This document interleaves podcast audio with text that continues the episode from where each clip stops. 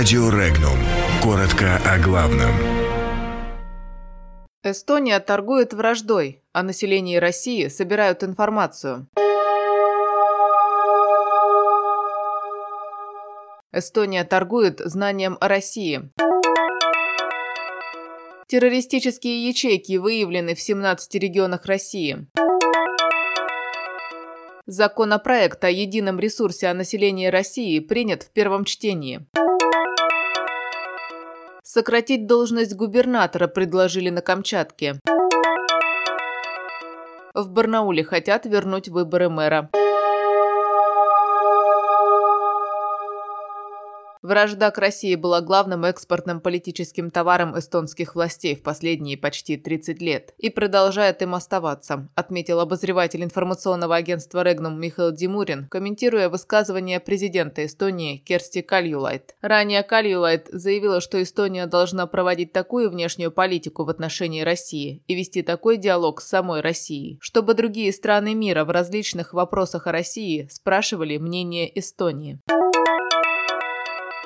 В 2019 году сотрудники полиции и ФСБ выявили законспирированные ячейки террористической группировки «Исламское государство», организация деятельность которой запрещена в России, в 17 регионах. Террористические ячейки были выявлены в Москве, Подмосковье, Владимирской, Ростовской, Саратовской, Тюменской, Астраханской областях, Краснодарском, Ставропольском, Красноярском краях, а также в Дагестане, Адыгее, Кабардино-Балкарии, Чечне, Югре и Малоненецком автономном округе. Всего за первые первые шесть месяцев текущего года в России было зафиксировано 972 преступления террористического характера.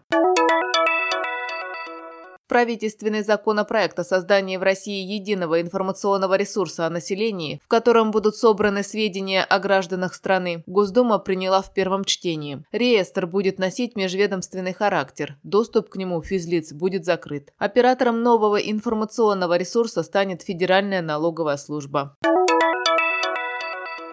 На сессии Законодательной думы Камчатского края накануне большинство депутатов единороссов поддержали инициированные губернатором Владимиром Илюхиным изменения в структуре краевого правительства. Теперь на полуострове будет не только губернатор, но и председатель правительства. В свою очередь, руководитель фракции «Справедливой России» Михаил Пучковский предложил сократить должность губернатора, как утратившую смысл.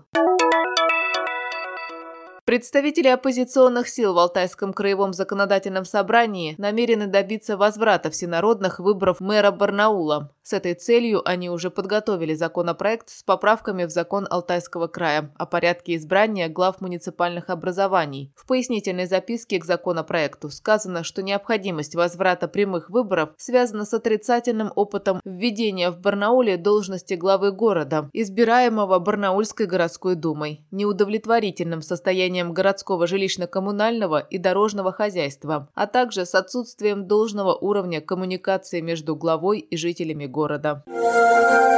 Подробности читайте на сайте Regnum.ru.